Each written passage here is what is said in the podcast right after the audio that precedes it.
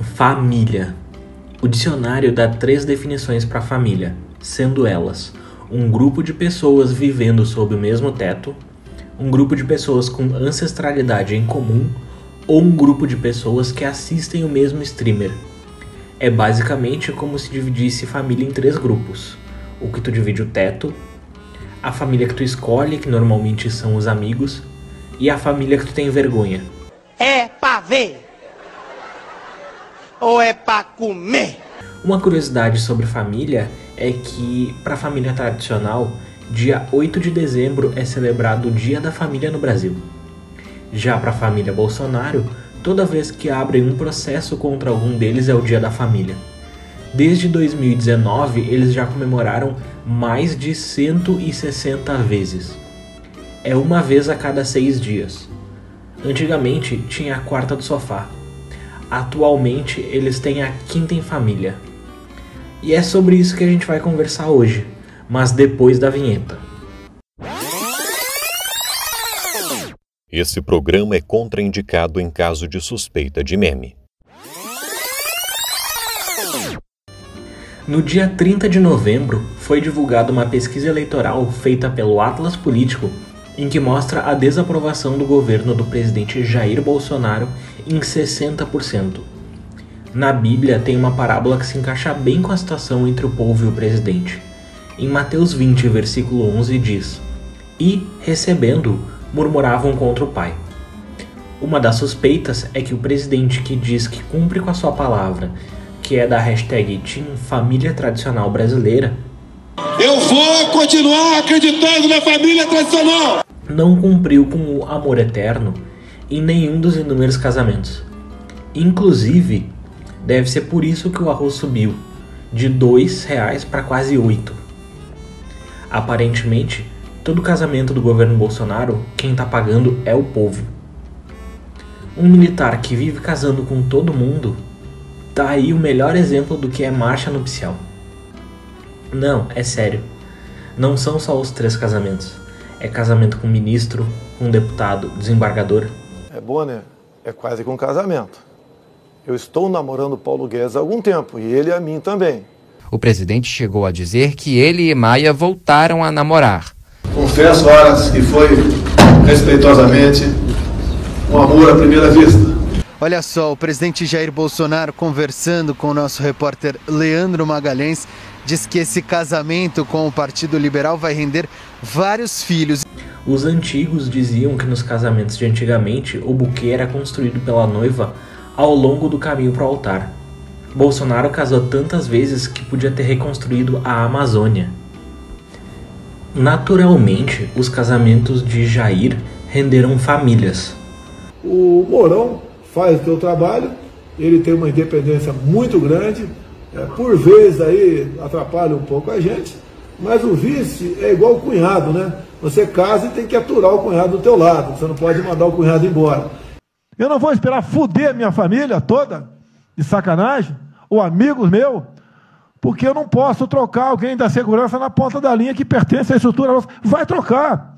Mas, tanto quanto casamentos, Bolsonaro também acumula divórcios. O IBGE estima que em 2019 tenham sido registrados quase 100 mil divórcios. Metade deles foram entre o presidente e um ex-ministro. Se for listar os divórcios, dá mais itens que a lista da cesta básica. O Congresso em Foco elegeu em 2019 os 10 principais inimigos, aqui chamados de ex, de Bolsonaro. São eles os petistas. Vamos fuzilar a petralhada aqui do Acre! Os eleitores do Haddad, que são aproximadamente 47 milhões de pessoas. O comunismo. Comunista do inferno! O STF.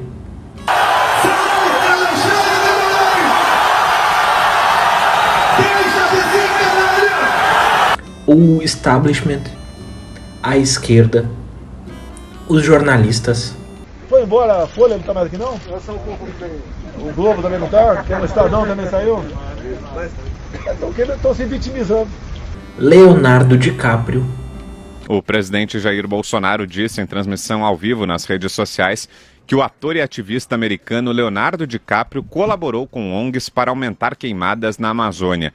As ONGs e as faculdades. Isso só em 2019. Tá ok? De lá pra cá, a gente já tem o antagonista, a Globo, E a Globo? A Globo tem encontro comigo ano que vem, né? o Mourão, Bebiano, o PSL, a urna eletrônica, o Frota, Muito obrigado, presidente, deputados e deputadas aqui presentes. Na semana passada eu fui surpreendido porque o presidente Jair Bolsonaro disse que não me conhecia, não sabia quem eu era. Dá para entender, afinal ele não sabe aonde está o Queiroz. Aliás, eu acho que a pergunta não é mais aonde está o Queiroz, e sim aonde está enterrado o Queiroz. A gente deveria perguntar isso a ele, né? Aliás, ele não sabe nem do Queiroz, ele não sabe que quem comandou a tal da rachadinha, ele não sabe que a Terra é redonda, que segundo o guru dele a Terra é plana. os governistas de oposição e até a Petrobras. Petrobras. Petrobras é um problema. Petrobras é Seu último divórcio foi com a líder do movimento 300 de Esparta, digo, 300 do Brasil, Sarah Winter. No ano passado, o canal Meteoro Brasil fez um vídeo explicando quem é Sarah Winter. Apesar de não contar com essa última parte da história, o vídeo é muito bom e eu recomendo que todos assistam. Para quem perdeu esse episódio da novela Brasil, Sarah deu entrevista exclusiva para Universa.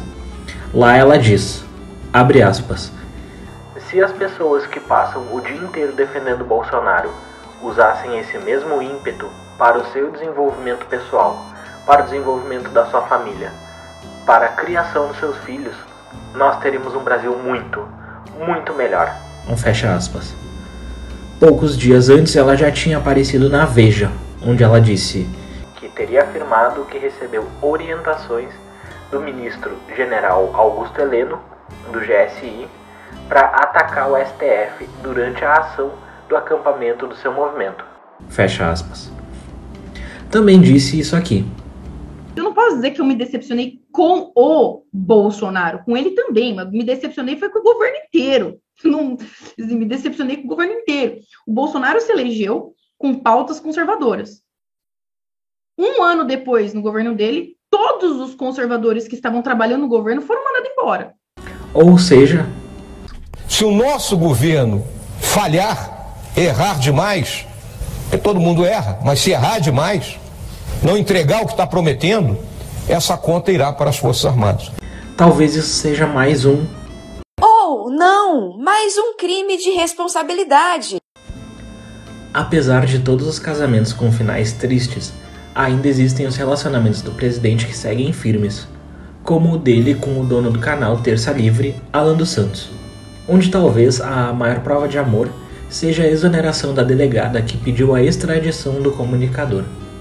Como mostra a matéria da CNN Brasil, a delegada da Polícia Federal Silvia Amélia da Fonseca foi exonerada nesta terça-feira, dia 9, do cargo de diretora do Departamento de Recuperação de Ativos e Cooperação Jurídica Internacional.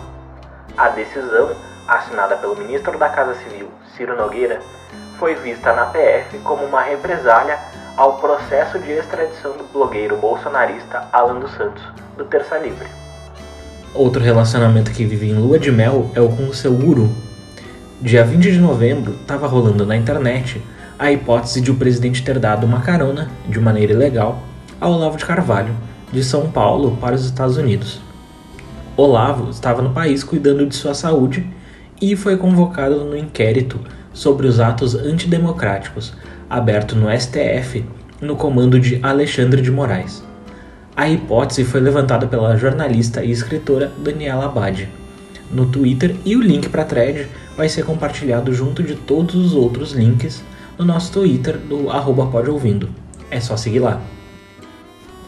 Ao que parece, os casamentos lindos e bíblicos que o presidente da família tradicional brasileira alega são tão eternos quanto a música do Legião Urbana, onde o pra sempre sempre acaba.